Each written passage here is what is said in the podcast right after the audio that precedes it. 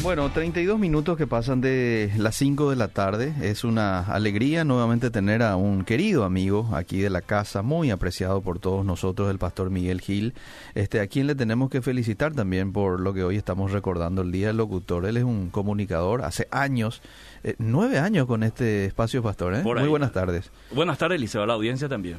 Eh, y este año se cumplen nueve años. Este año cumplimos nueve años no de de estar hablando la palabra de Dios. Arrancamos un febrero del 2012.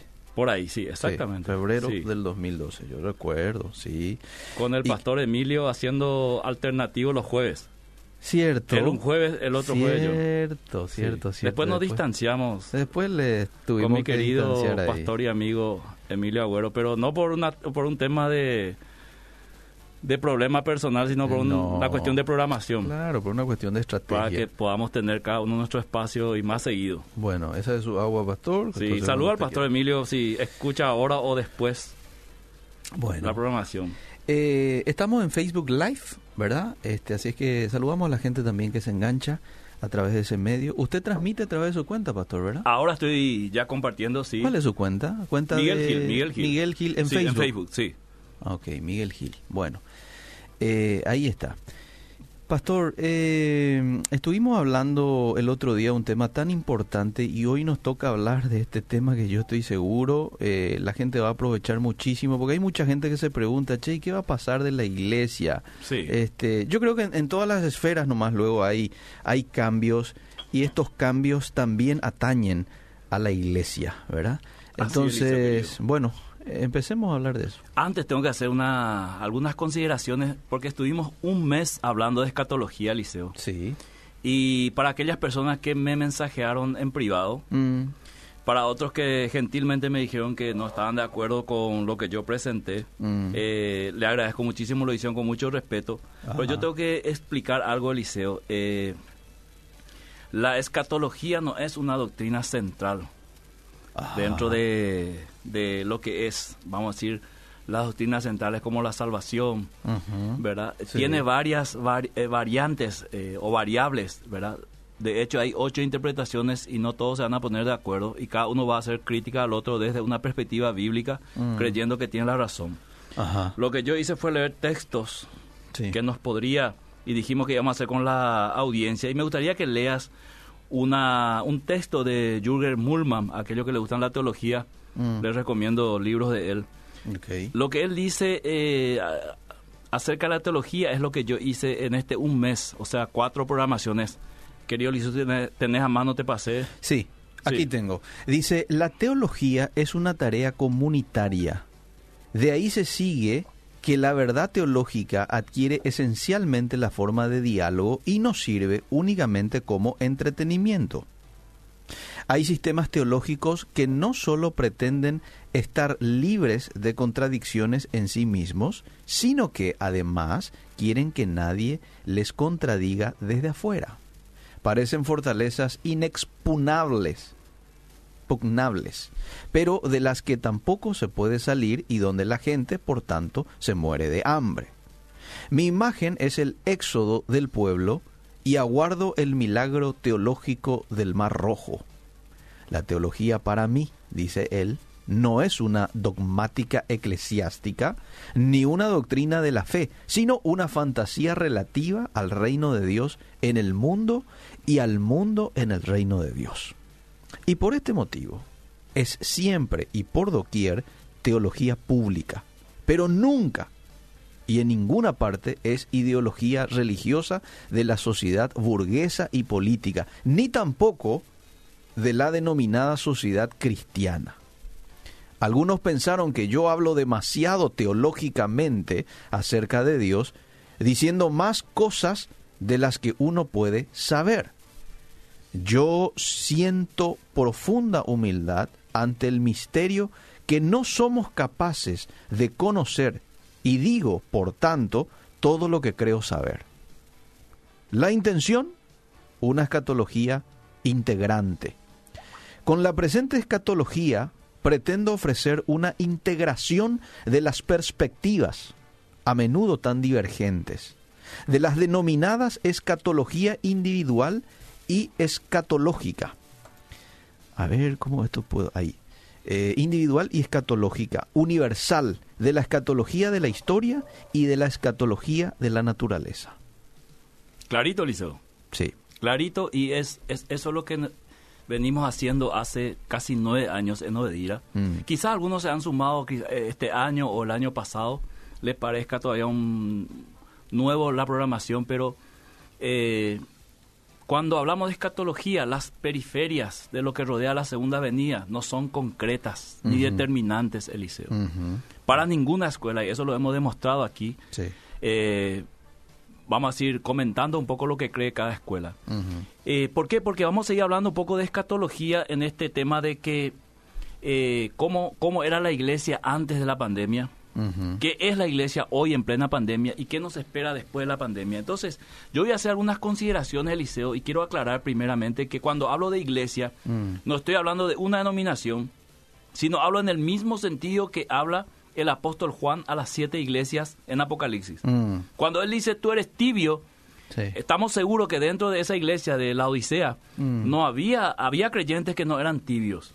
Pero él hace en un sentido general como un mensaje a la iglesia. El que no es tibio, entonces no le afecta el mensaje. Al que es tibio, entonces le desafía, le confronta. ese, es, ese es el contexto general y el mensaje de la Biblia. Entonces, al igual que cuando Jesús eh, habló a los fariseos, y se refirió a Israel, no se refería a todos los fariseos, porque, por ejemplo, había líderes como Nicodemo que tenían cierto interés y humildad para aprender. Entonces, cuando yo hablo de la iglesia, hablo en ese mismo sentido teológico o bíblico del cual habla también Apocalipsis. ¿Cómo estaba la iglesia antes de la pandemia, Liceo? Y ojalá que alguno no se moleste por lo que voy a decir, pero es, es una realidad que me costó mucho aceptar también, ¿verdad? Eh, en primer lugar, cada uno estaba en su mundo y en sus propios proyectos. Cada iglesia, ¿verdad? Sí, cierto. Eh, tomando eh, una doctrina y enfatizando en una en, eh, vamos a decir, debilitando al otro. No había un equilibrio en ese sentido. todavía la, la, teología de la prosperidad era muy fuerte en algunos predicadores, en algunos pastores, en algunas iglesias. había una exageración hacia los milagros y ya se prostituyó el tema del milagro de Eliseo, ¿verdad? De las de la de que un hombre puede hacer milagro cuando quiera, puede mm. promover milagro donde quiera y como mm. quiera, mm. cosa que contradice totalmente la palabra de Dios, mm-hmm. ¿verdad? Así estaba la iglesia antes. Eh, la iglesia y sus ministros, eh, vamos a decir, estaban pasando la línea permitida dentro de lo que es un liderazgo espiritual. Y eso está claro en la Biblia. Está claro lo que tiene que ser un pastor, está claro lo que tiene que ser una predicación, está claro lo que tiene que ser una enseñanza y qué es lo que se tiene que enseñar. Y la iglesia, de alguna manera, y algunos ministros se pasaron esa línea. Y se pasaron, y eso hizo mucho daño al cristianismo para la imagen hacia el mundo. Yo creo que en algún sentido, siempre hay un remanente fiel, Eliseo, pero hablando en un contexto general, nuestra luz estaba un poco como esa lámpara vieja ya, ya, ya estaba apenas mm. alumbrando y ya algunos titilando, ¿verdad? Con la luz tenue. Exactamente, esa es la mm. palabra correcta. Eh, menos malo estudiar, Eliseo, ahí me, saliste con el término técnico. Entonces, la iglesia estaba de esa manera, querido Eliseo. Mm. Eh, había una forma antibíblica del concepto del reino de Dios, que es un concepto que después más adelante lo voy a ampliar un poco, eh, tenemos que recuperar urgente, mm. urgente tenemos que recuperar el concepto del reino de Dios de lo que vino a traer Jesús, porque eso fue lo que Jesús vino a traer. Juan vino a anunciar y mm. Jesús lo trajo. El reino ya está entre vosotros. Mm. ¿Qué es el reino de Dios? Podemos ocuparnos cuatro martes hablando de eso. y hablando y va a ser apasionante, Lizo. Y es, ese concepto se ha perdido y se ha confundido con un concepto de éxito. Es decir, la iglesia quiere ser exitosa y en ese afán de ser exitosa comienza a buscar cosas que contradicen el reino de Dios. Mm. Porque el reino de Dios no es un reino de fuerza física, no es un reino que eh, irrumpe con violencia, aunque dice los violentos van a arrebatar, mm. es, un reino espiritual. Es un reino donde Pablo describe en el capítulo 6 de Efesios, nuestra batalla es es espiritual. En Corintios dicen, las armas de nuestra milicia son espirituales, no son carnales. Mm. Estas armas que nosotros tenemos son poderosas para destruir argumentos, derribar fortaleza y llevar pensamiento cautivo a Cristo. Para eso sirve. No es tanto una fuerza física, no es la iglesia una fuerza política, no es una fuerza social como muchos están pensando, mm, ¿verdad? Mm. O sea, eh, muchos piensan que si la iglesia es, es numerosa, si, si una congregación numerosa o la iglesia hacemos un bloque aquí en Paraguay, los cristianos, eh, somos una fuerza social. No somos una fuerza social, somos una fuerza espiritual, mm. ¿verdad?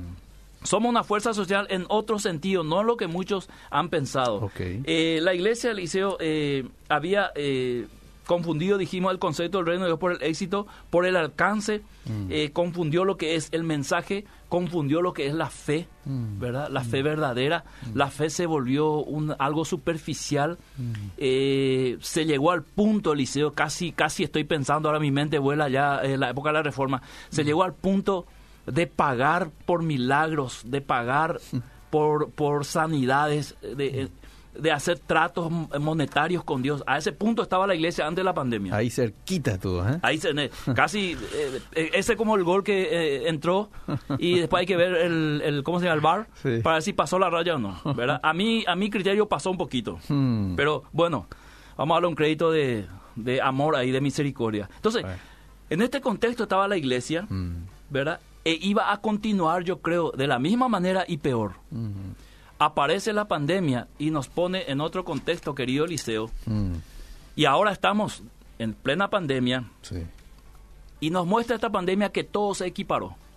Iglesia pequeña, iglesia chica, no hay más eh, un, tan tan eh, o sea eh, no hay más líderes tan ungidos tan poderosos delante de otros. Vino a igualar todo. Casi desaparecieron los milagros, ni por redes sociales nos hace oración de sanidad ahora, hmm. ¿verdad? Hmm. Eh, la teología de la prosperidad bajó totalmente sus decibeles, hmm. aunque algunos siguen, ¿verdad? Pero en, condiciones muy mínimas. Entonces nos equiparó y nos mostró qué cosa, que todos los cristianos, todos los seguidores de Dios estamos en una debilidad y en una fragilidad física, al igual que cualquier otra persona, al igual que tu vecino, que tu pariente que no cree en Cristo. Sí. Esa es una realidad que muchos no quieren aceptar. Mm. No somos super hombres, mm. como tampoco lo fue Jesús. Eh, y estamos equiparados hoy, estamos encerrados en las, en las casas, no pudiendo tener actividades religiosas o ministraciones públicas. Y estamos ahí luchando cada uno en las redes sociales, con su iglesia, ¿verdad? Mm. Algunos más, otros menos, pero estamos todos iguales. Entonces, la iglesia hoy está, para mi modo de ver, de la forma en que tendría que estar siempre. Tenemos mm. algunas cosas, así como hemos visto en las catologías, no, yo no estoy de acuerdo, no yo, pero como son periferias o son variables, no hay mucho problema. Mm. Pero de que estamos todos iguales, estamos todos iguales. Y pienso eh, en Dios, que cuando ve a sus hijos, yo también que soy papá y tengo tres hijos, Dios nos ve a todos por igual. Mm. ¿Verdad? Cierto. Entonces, eh, hoy la iglesia está equiparado, nadie es más que otro, ningún pastor es más que otro ahora, todos estamos en las mismas condiciones, ¿verdad? Eh, se desnudaron algunos conceptos inflados, como ya dije, el concepto de los milagros, ¿verdad? Que no estoy en contra de los milagros y creo en los milagros, no soy cesacionista en ese sentido, ¿verdad? Porque el cesacionismo, si vos le preguntás a un cesacionista, ¿terminaron los dones milagrosos? Te va a decir, sí, terminaron. Y le decís, ¿crees que Dios puede hacer milagros? En su soberanía, sí. Entonces estamos trayendo lo mismo, ¿verdad? Respetando las posturas de cada uno. Pero en ese sentido yo creo en milagros. Yo mm. creo que Dios es capaz de hacer un milagro. Eso está escrito en la Biblia. Ahora, desaparecieron o se desnudaron esos falsos conceptos que algunos imprimían sobre otros y ganaban ventajas sobre otros que no tenían la misma plataforma y las mismas posibilidades que otros tenían, mm. ¿verdad? Mm. Entonces, hoy se desnudó eso. El, el... A ver un poco. mi anteojo liceo acá. Oh, bonete, tranquilo. sí, el sensacionalismo eh, escatológico durante esta pandemia ha llevado a más de un líder a pasar los estribos en cuanto a las profecías y la futurología. Han exagerado Eliseo y han metido miedo, ansiedad a muchas personas. ¿En qué sentido, Eliseo? Yo no puedo describir detalladamente el futuro si la Biblia no lo hace. Mm. Si la Biblia lo hace, yo lo puedo hacer. Mm. Pero yo no puedo anteponerme a la palabra de Dios y, e introducir, porque justamente eso es lo que dice el libro de Apocalipsis cuando Juan dice, cualquiera que añade cosas a esto. Mm. O quitar cosas. Entonces, muchos están añadiendo sucesos y acontecimientos que la palabra de Dios nunca dijo. Viene de la imaginación de esa persona. Mm. Porque si vos te imaginas, Eliseo, si yo te digo, eh, ¿cómo sería un estadio en Estados Unidos, un estadio de rugby? Vos te mm. imaginas de una manera, yo me imagino de otra manera, y describimos los dos, ¿verdad? Mm, y a lo mejor nos vamos y nos damos cuenta que no era así. Entonces, eh, esta pandemia también trajo el sensacionalismo escatológico exagerado. Está bien hablar de escatología y hay que hablar de escatología en una, en una hermenéutica comunitaria como leímos recién, mm. eh, buscando, a ver, poner todo sobre la mesa y a ver cuál tiene un acercamiento más y por qué, y por qué este dice que eh, Cristo ya vino y por qué dice que este que la iglesia va a pasar la tribulación y por qué este dice que ella se va a ir antes. Mm. Ver eso, mm. ¿verdad? Con mucha libertad, sin presión, como dice eh, eh Mullman, ¿verdad? Sin que uno se sienta preso de una postura. Okay. Y el sensacionalismo escatológico lastimosamente se sobrepasó. ¿Por qué?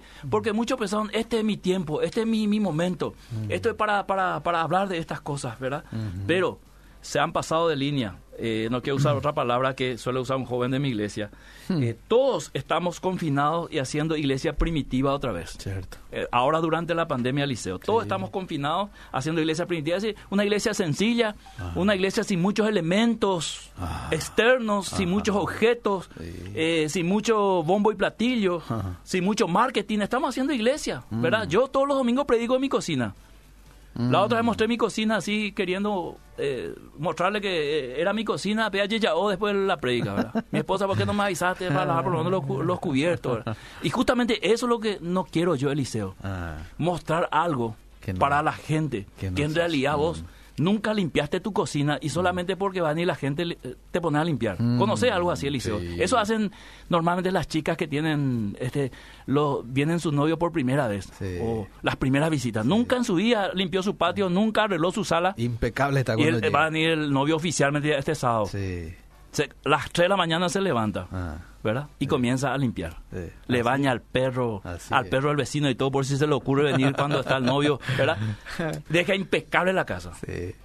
Después se rompe la relación después de un mes. Mm. Y volvemos a lo mismo. La iglesia no tiene que ser así, ah. Eliseo. No tiene que, no tiene que fingir, no ah. tiene que mostrar algo que no es. Tiene que mostrar la realidad. Mm. Tenés 20 miembros, tenés 20 miembros en la iglesia. No vaya así que tenés 40. Eh. ¿Verdad? Eso es por fe, todo por fe, eso también tiene su dimensión y algunas veces se ha exagerado con eso, como dijimos, ¿verdad? Mm. Por fe decimos, no, no, decir la realidad, mostrar la realidad, mm. mostrarte la realidad como líder. Mm. No se sana nadie en tu iglesia, así, vos sabés que oramos y no se sana nadie, no vaya a fabricar milagros, testimonios como para decir que esto me va a traer gente, porque la gente va a venir por el milagro. Y dice el libro de Hechos que el Señor mismo añadía cada día la iglesia los que tenían que ser salvos. En este caso, no es el Señor que añade, sino el líder que hace un marketing para que tenga más gente en su iglesia. ¿Y de qué te sirve tener más gente? Si en ninguna parte de la Biblia dice que este la, la, recompensa y todo va a ser por producción. Y te digo una parábola, está en Mateo 20, donde él dice que el dueño de la viña contrató y hizo un trato con, unos hombres, trabajen un día por un denario. Un ejemplo, 100 mil le pago un día, de 6 de la mañana a 6 de la tarde. Ahora con esta pandemia todos nos vamos a trabajar con él. Claro. Después dice que salió, encontró unos desocupados mm. más tarde, ¿verdad? Mm. Les invitó y a la casi a la tardecita ya, a mm. eso a las 4, las 5 de la tarde, encontró otro desocupado y le contrató también. Y luego llegó el momento de la paga y comenzó a pagarle a los que contrató por último. Entonces los que fueron contratados primero dijeron, si te este cobran 100 mil por día, imagínate nosotros que estuvimos todo el día en el sol. Llega el momento y les paga la misma cosa y ellos protestaron. A ellos les pareció injusto. Y ahí viene la respuesta de Dios no tengo yo derecho a hacer lo que yo quiera con mi dinero. Mm. ¿Cuánto eh, fue el trato con ustedes? 100 mil por día. Y bueno, yo les pagué, no fui injusto. Mm. Entonces, muchas personas piensan que es, que es por cantidad de miembros o no sé cómo, cómo piensan en la eclesiología bíblica que funciona. Mm. Por eso dije que hay que volver urgente a los conceptos del reino de Dios. Mm-hmm. Porque yo te voy a mostrar en la Biblia que hubo iglesias muy pequeñas en cuanto a membresía. ¿Verdad? ¿Cuál, por ejemplo? Eh, la iglesia en, Filipo, por ejemplo, mm. ¿verdad? Y hubo iglesias grandes como la de Corintios. Hmm. Ahora yo te digo, yo no quiero pastorear Corintios ahora. Seguro. ¿Verdad? Una iglesia súper problemática. Pero así es, ¿verdad? Porque Dios da a cada uno según como a él le parece mejor. No es el talento del pastor, no es la capacidad del líder. Eso es mentira, eso es marketing, Eliseo. Es Dios dando a cada uno a administrar. ¿Acaso la parábola de los talentos dice, a este le dio cinco? Mm. ¿Verdad? A este dio diez, a este le dio uno. ¿verdad? Entonces Dios está haciendo una distribución según Él quiere. Mm. Entonces, ¿cómo está la iglesia durante la pandemia? Y así estamos, Eliseo. Mm. Estamos, eh, vamos a decir, cada uno ahora equiparado, estamos todos confinados haciendo iglesia primitiva. Se desnudaron algunos conceptos inflados, especialmente de milagros y sanidades, que no era tanto así. Eh, entonces, el sensacionalismo escatológico se pasó de línea, ¿verdad? Mm. Eh, produjo más ansiedad que, esperanza. Ahora, voy a parar aquí para escuchar a la audiencia y después voy a dar cómo va a estar la iglesia post pandemia. Ah, qué interesante eso. ¿Entendés, Eliseo, querido? Sí, sí, sí. Mientras trato de entender qué es lo que escribí acá, no sé si es una C, una A, una O, una Q. ¿Qué pasó de su computadora? ¿Ya no trae su computadora, pastor? Eh, renunciar a la computadora, Eliseo. ¿En serio? ¿Por sí. Porque primero es traicionero, de repente no prende, ah. de repente se tranca, ah. ¿verdad? Ah. Eh, una vez me fui a predicar en un lugar y quise prender y no se prendió. Ya estaba lleno la, audiencia. Menos mal que eh, normalmente el liceo, por lo menos la mente guarda algunos archivos. Claro. Entonces dije, voy a volver como Miguel Gil de los años 96, 97, cuando se fue a residir a Pacaraí, llevaba una hojita, su Biblia y predicaba, ¿verdad? Y predicaba lo que toda la semana estuvo meditando todo el mes. Mm. Y eso estoy haciendo. Bueno. Eh, esto yo ya lo prediqué en los primeros días de la pandemia. Mm. Ahora, ¿nunca le pasó que se le perdió la hojita? No sé, se le cayó por el camino. Gracias a Dios, no. Gracias a Dios. esto me pasa la primera vez que ahora mm. el cristiano escribía aquí. Pero la primera letra parece una Q, una A, una O, una P. ¿verdad? El cristiano es una persona con futuro eterno, eh. pero con presente frágil. Okay. Así estamos ahora, somos frágiles, estamos con tapaboca. Ahora yo me saqué porque me dijo mi esposa, si vos te vas a traer con tapaboca y te morís, eh. Eh, voy a eh, demandar a Obedira, me dijo, y a Eliseo. me agita mucho Eliseo porque no estoy acostumbrado, pero me voy a poner tanto en tanto para que la gente no diga no están cumpliendo las reglas. Estamos a dos metros de distancia por lo menos. Yo también. ¿Viste, ¿Viste, cómo sale nomás mi voz cuando me ese pongo? Es el problema. yo trato de quitarme para... Yo pregunté a Eliseo y dice que los, los medios de comunicación no están usando por eso. Y te doy la excusa que me dieron, el eh, argumento. Eh. Cuando se va a dar una información de interés público hay que hacerlo claramente. Y el tapaboca es un obstáculo. Ah, y a eso me remito, ¿verdad? Porque estamos informando ahora a nuestra audiencia acerca de un tema. Claro, muy bien. Pero ni bien termina, vamos a tratar de usar de vuelta. Bueno, mientras usted descifra qué letra es Ya dije, el cristiano es una ah, ah, persona con, con, una, eh. con un futuro eterno, pero con un presente frágil. Estamos todavía en este cuerpo. Estamos sujetos al virus, a enfermedades, a accidentes, mm. ¿verdad? Recién en la, cuando nuestro cuerpo sea transformado en la resurrección, este no va a haber más enfermedad, dice. Elías, están llegando también en el, en el Facebook Live, ¿verdad? Los mensajes. Vamos a mirar enseguida. Pero ahora te quiero leer lo que dice eh, estos mensajes aquí en el WhatsApp. ¿Cuánta verdad en la enseñanza del pastor Miguel? Obedira, excelente. Gracias, Eliseo, dice Ali. Gracias a vos por escribirnos. Gloria a Dios, más excelente ya no puede ser. A mí me molesta cuando me dicen que tengo que decir que uno ya está sanado. Cuando no es así. Creo que se le hace de mentiroso a Dios. ¿Es así, pastor? Dice. Sí. Eh, Ahí está la palabra de fe, que en realidad tiene su historia, Eliseo, la confesión positiva. Ah. Eh, uno puede creer, bueno, el Señor, el Señor me va a sanar, mm. ¿verdad? Mm. Ahora, uno puede decir, para sí mismo ya estoy sanado. Mm. Pero si uno sigue con la enfermedad, para el otro no sirve lo que yo digo. Porque el otro me dice, no, vos estás todavía enfermo. Y muchos han cometido el grave error de decir, por ejemplo, yo ya estoy enfermo, el Señor ya me sanó eh, ya no, dejo mi medicamento. Mm. Peor, Eliseo, peor, repito, peor si eso viene de parte de un líder que le dice, deja, el Señor ya te sanó. Mm. Para mí eso es una irresponsabilidad. Me dirán falta de fe, todo lo que quieras. Pero es una irresponsabilidad porque nosotros somos administradores del templo de Dios, donde mora el Espíritu Santo. Y así como no te olvidas de comer, sería bueno que sigas con el medicamento hasta que el profesional médico te diga ya es hora de dejarlo.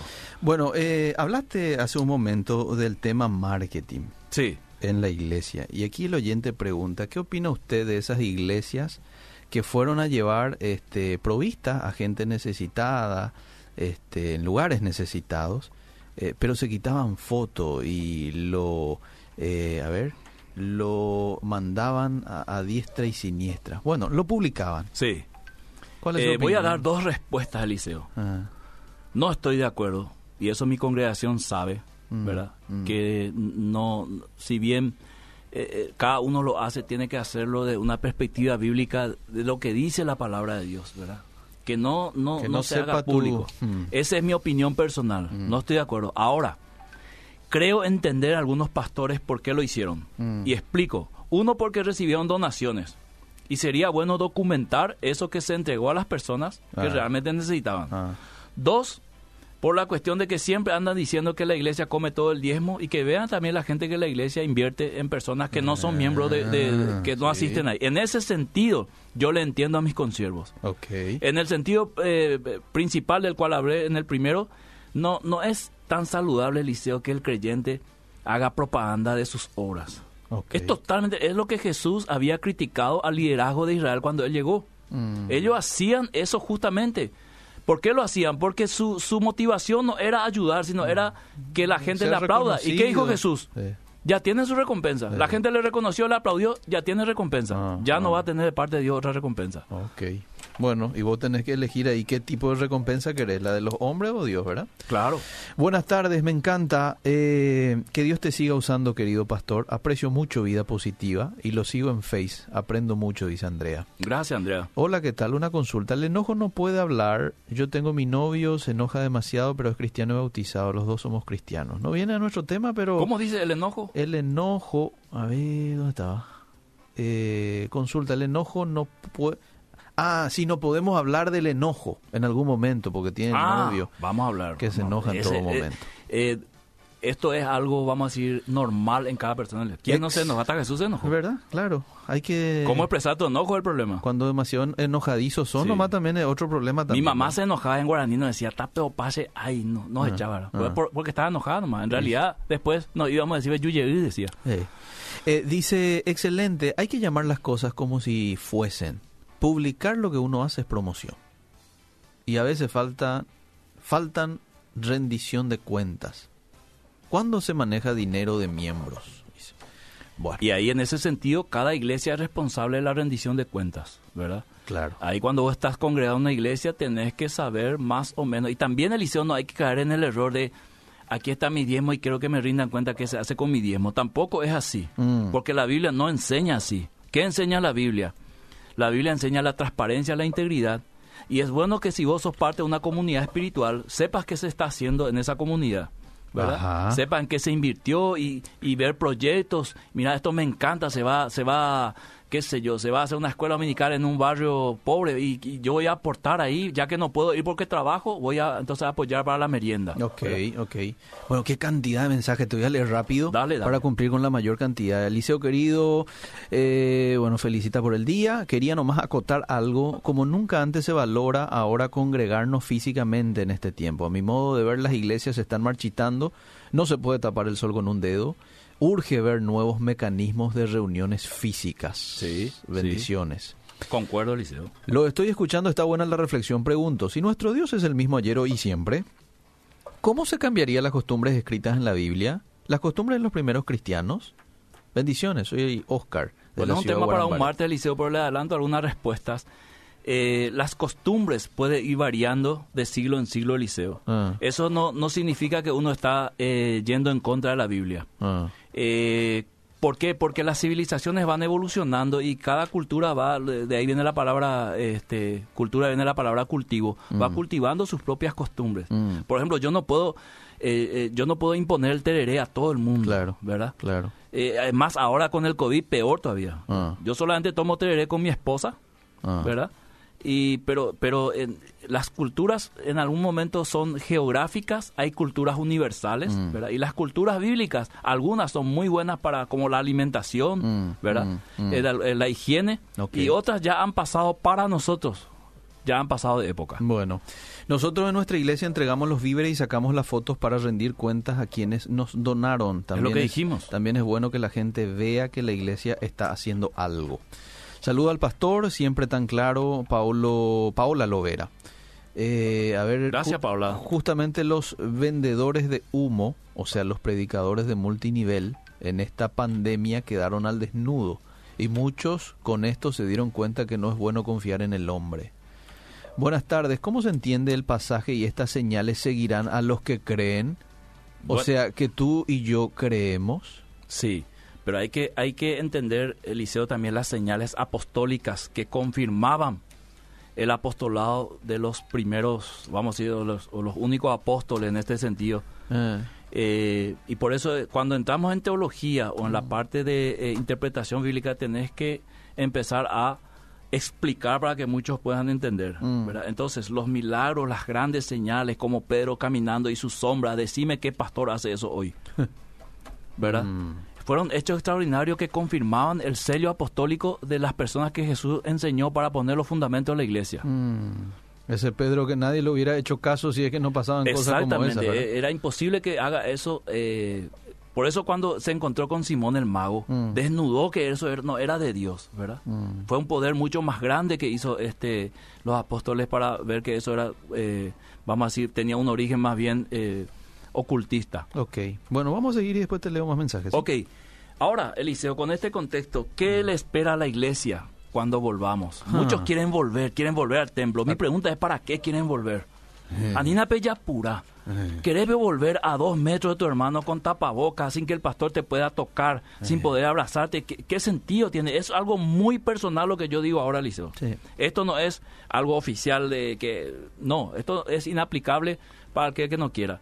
Es una opinión muy personal. Si yo voy a volver, Eliseo, ah. al templo, eh, sin poder abrazar a mi hermano, sin poder cantar y que dejar las emociones sueltas y si quiero correr a abrazarle a alguien y si siento ir a imponer la mano y orar por alguien alzar una criatura al hijo de un hermano. Para empezarlo, eh, probablemente si volvemos las criaturas no van a poder volver.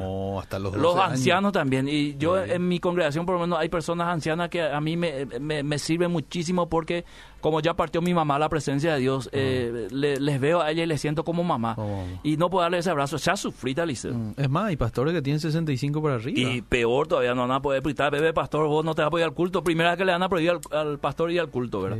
Entonces, eh, no sé por qué tanto el apuro de volver. Tenemos que volver. ¿Para qué? ¿Para qué? Mm. Ahora, muchos me responderán del otro lado y quizás sus respuestas sean válidas y mm. los acepto, los respeto mucho. Esta es una opinión muy personal. Eh, pero, Eliseo querido, ¿qué nos espera después de la iglesia? Vamos. Reevaluar el mensaje para el mundo. El mensaje que nosotros tenemos para el mundo es un mensaje que soluciona el problema del mundo. Mm. Y no podemos, Eliseo, jugar a dar mensajes motivacionales, a dar coaching, eh, no sé cómo se dice en inglés, coaching, eh, desde la iglesia. Tenemos que dar mensajes de arrepentimiento y salvación. Eso es dar el mensaje del reino de Dios. El reino de Dios es semejante a a una mm. persona que encontró un terreno y adentro del terreno había una perla de gran precio que el tipo encontró la perla, se fue, vendió todo lo que tenía y vino a mm. comprar el terreno. ¿verdad? A lo mm. mejor el terreno eh, en la ubicación no era tan buena, el lugar, pero adentro tenía un tesoro. Debemos reevaluar el mensaje que nos dejó la palabra de Dios, que nos dejó Jesús, los apóstoles, los profetas, y darle eso al mundo porque el mundo necesita, el mundo está confundido, más todavía con este tema después de la pandemia. Eh, Qué muchos mensajes y buenos aportes, pastor. Voy, voy, rápido. No cometer los mismos errores, mm. sino hacer la metanoia y la metamorfosis. Okay. La metanoia, el cambio de mentalidad. Y la metamorfosis, que es el cambio de forma. Ah. Una vez que cambia tu mentalidad, algunas formas van a tener que cambiar. Mm. Y a eso se refería solamente el oyente que escribió. Vamos a tener que hacer una nueva, vamos a tener que pensar los pastores, los líderes en hacer una nueva forma de culto, una nueva forma de, de, mm. predicación y mm. cuidar ciertos aspectos que nos han dejado mal mm. delante del mundo, ¿verdad? Y después el mundo nos critica y nos enojamos, ¿verdad? Pero nos critican también por culpa de, de otros, ¿verdad? Pero entramos todos en la misma bolsa. Y vos tenés que jugarte por tu hermano, ¿qué vas a hacer? ¿Verdad? Es tu hermano, no puedes negarle. Entonces, eh, lo otro es seguir igual o más comprometido de lo que estamos durante la pandemia. Mm. Hoy la iglesia le veo comprometida, Eliseo, a full. Mm. Entonces tenemos que seguir igual después de la pandemia o más comprometido aún. Demostrar que la iglesia y los líderes mm. son la institución más creíble para el mundo. hoy el mundo está totalmente, hoy eh, se, declara so. Le cree más Anonymous eh, eh, a cualquiera, o sea, cualquiera que dice ya se sospecha, ¿será que dice la verdad o no? y en este sentido la iglesia tiene que atender, volvemos a la escatología, estos son los, los preparativos y las semillas para la apostasía, mm, ¿verdad? Mm. La falta de credibilidad hará que muchos cristianos inclusive yo ya no creo más en nada, ¿verdad? Mm. Me, vuelvo ateo más o menos, O escéptico, ¿verdad? Y este, una cosmovisión menos templista y más corporativo. Demasiado, Eliseos, amamos nuestra, nuestra denominación, mm. eh, nuestro templo, y parece que dentro de ese perímetro nomás está el Espíritu Santo. Le parecemos demasiado a los judíos, Eliseo, de la época de Jesús. Por eso es que Dios destruyó el templo. Mm. Para demostrarle ¿verdad? Que, que fuera del templo igual Dios existe. Mm. ¿verdad? Que una denominación no es lo que hace el Evangelio en un país, ni una iglesia hace el Evangelio en una ciudad ni en un barrio. Es el poder del Espíritu Santo, ¿verdad? Está bien compartir juntos, qué sé yo, ir a una iglesia y ver algunas cosas novedosas, eh, buenas para meter en, también en tu, en tu eclesiología, pero tener esa cosmovisión menos templista, adoramos demasiado el templo. ¿verdad? Parece que este, criticamos a los católicos y también nosotros parece que llegamos al templo, tocamos y nos persinamos así en. Cañijabe, ¿verdad? Porque besamos todo nuestro templo y si nos quitan eso ya, eh, una persecución, ya gritamos. Y la hmm. iglesia siempre fue personal, la iglesia siempre, aquí con Eliseo que está en otra iglesia, mm. aquí estamos con Elías haciendo iglesia. Donde están mm. dos o tres congregados en mi nombre, allí yo estoy en medio de ellos. Hasta ahí Eliseo vamos a lugar para la audiencia. Pero poderoso el mensaje que hoy trajo usted, pastor, ¿eh? muy confrontativo mm. y necesitábamos hablar de esto así de manera tan... Y esa es la realidad, Eliseo. ¿Para qué vamos a esconder? Eh, si vos te vas a la Biblia a encontrar eh, palabras mucho más duras que esta. Mm. Lo que pasa es que la gente, otro tema de que me olvidé de, anotar aquí, mm. este, me encantó el mensaje. ¿Por qué te encantó el mensaje? Y porque me encantó porque no, dijo nada malo, ¿verdad? El mensaje. Pero anda, muy poco le dan nada like y me gusta un mensaje confrontativo, mm. tipo Juan el Bautista. ¿verdad? Sí. Y normalmente esa clase de pastor son tildadas, ¿no? Este no le vaya a escuchar, ¿verdad? Mm, eh, mm, no, está, mm. Es otra postura, qué sé yo, qué sé cuánto, ¿verdad? Pero escucharle y analizar su mensaje, comparar con la Biblia y después sacar tu conclusión. Y quizá diga cosas en su mensaje que van en contra de lo que vos estás haciendo. Y es un mensaje confrontativo como lo fue el mensaje de Jesús. Bueno, eh, ¿vos ya terminaste? ¿O te falta algo más? No, no, quiero darle lugar a la audiencia, Liceo. Impresionante Porque nos pasamos siempre y no le damos lugar. Bueno, Luis dice, lo que me parece Argel es escuchar a pastores conocidos, quienes están pendientes de sus redes sociales. parecen esas modelos que están pendientes y cuántos seguidores tiene, y realmente habla muy poco de esos pastores. Pero pueden arrepentirse y apartarse de su pecado. Vanidad sería, pastor, dice. Y no sé qué decir, cada, cada uno maneja eh, cada uno maneja las redes sociales de acuerdo a su visión, su motivación y al mover el Espíritu Santo. Mm. Por ejemplo, te no, no, no, no, me voy a poner yo como ejemplo, Eliseo, para no tocarle a otro. Dale, dale, dale. Me han dicho, hace video todos los días, pastor. Eh, ¿Verdad? Eh. Pero yo tengo una familia, Liceo. tengo que limpiar también los cubiertos, ¿verdad? Tengo que quitar la basura eh, afuera. ¿verdad? Este, entonces, quizá otro pastor eh, diga, necesito, el Espíritu Santo me mueve a hacer video todos los días para alimentar a la gente. Amén. Mm. Entonces, no podemos juzgar eh, por el hecho de que un pastor salga todos los días en las redes sociales de que está queriendo fama, ¿verdad? Aunque nunca sabremos su motivación, mm. el Señor juzgará eso. Pero el espíritu que tenemos adentro, ¿verdad? Mm. Nos tiene que guiar a todo lo que hacemos para Dios. Sin duda.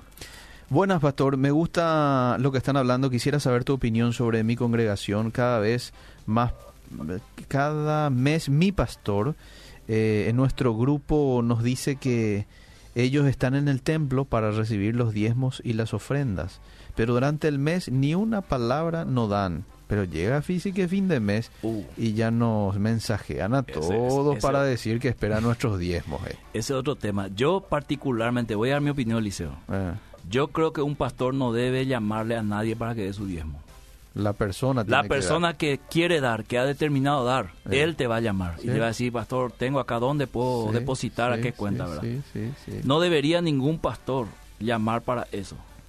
En todo caso, decir el pastor, acá tienen las cuentas, estas son las cuentas habilitadas. Y vamos a decirle eso como una referencia informativa, ah. pero está claro en la Biblia que el tema de dar, Eliseo, primero luego el diezmo ya hablamos aquí, ¿verdad? Como ley desapareció hace rato, ah. eh, es, es, es, vamos a decir, una adoración, una, una, una gracia, eh, una dádiva que el, el Hijo de Dios comprometido da para los vamos a decir, los proyectos evangelísticos que tenga la iglesia, ¿verdad? Y para eso vos no necesitas que nadie te obligue, que nadie te llame. Vos decidiste en tu corazón apartar el 10, el 15, el 20, el 50%.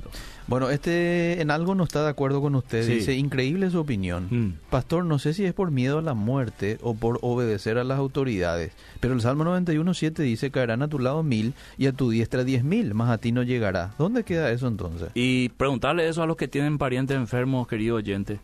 Preguntarle eso a Julio Melgar, a la familia de Julio Melgar al pastor Tim Keller que está con cáncer ahora, mm, ¿verdad? Mm. A nuestro querido Alfred Neufeld que está batallando contra el cáncer, persona que conocemos, ¿verdad? Mm. No es así, no es, no es, esto no es el liceo, este es el punto y ya no tenemos casi tiempo para desarrollar, pero puedo desarrollarlo el martes sin problema. El tema es que muchos aplican la palabra y creen que esto funciona solo porque yo digo, ¿verdad? volvemos a la confesión positiva. Sí. Digo, no me va a doler, no me va a doler, eso es más, eh, eh, es más, no sé cómo le puedo decir, va más hacia la hechicería que hacia la fe, mm. ¿verdad? Hay pastores excelentes que se han enfermado de cáncer, toda la congregación, la denominación, hicieron círculo de oración, ayuno de oración para que mm. se sane y finalmente se fue. Mm, Quiero que me responda él entonces, y en breve minutos, qué opina él de eso. Okay. Por eso dijimos que la, la, la pandemia nos muestra, ¿verdad?, que somos los cristianos tenemos un futuro eterno con presente frágil. Muy bien, en la iglesia al día siguiente de entregar los víveres, algunos ya alzaron en su estado. Si vas a ayudar a apagar tu cámara, dice el oyente. Está bien que piense que debemos apagar la cámara, pero jamás preguntó a los líderes las razones del por qué, sino que se puso del lado contrario, empezó a criticar. Eso tampoco está bien. No, no, no. Por eso dijimos, cada uno seguramente hay que preguntarle y ahí contestó uno lo mismo que dijimos seguramente tiene que también presentar evidencia. Si alguien te no 50 kilos de azúcar y dice, ¿dónde están los 50 kilos de azúcar? Y bueno, por lo menos mostrarle fotos que repartiste ahí, para que vean las personas que recibieron. Estoy de acuerdo con no promocionar tanto las reuniones o grupos o organizaciones. Están más preocupados en publicar en el grupo de WhatsApp que dedicarse a la lectura de la palabra y la oración. Bendiciones. Eh, a ver, más mensajes. Excelente, los milagros existen y los sobrenaturales, yo lo experimenté. Verdaderamente es creíble para muchos. Eh, claro, para Dios eh, mil días pueden ser un día, dice. Bueno, eh, y, no estamos en contra de los milagros. No, no. Menos mal aclaramos, Liceo. y desde que se grabó el programa yo estoy más tranquilo, Liceo. Sí. Antes no se grababa y la gente, vos dijiste, yo no dije, sí dijiste. Andás escuchado. Sí, exactamente. Bueno, estamos llegando al final, pastor. ¿Otra vez, Liceo? Sí. Se paró también mi cronómetro acá. ¿Paró? Falta un minuto acá. Bueno, eh, el próximo martes. El próximo martes nos vemos, Liceo. Nos volvemos a, a encontrar. Bendiciones a todos. Seguimos.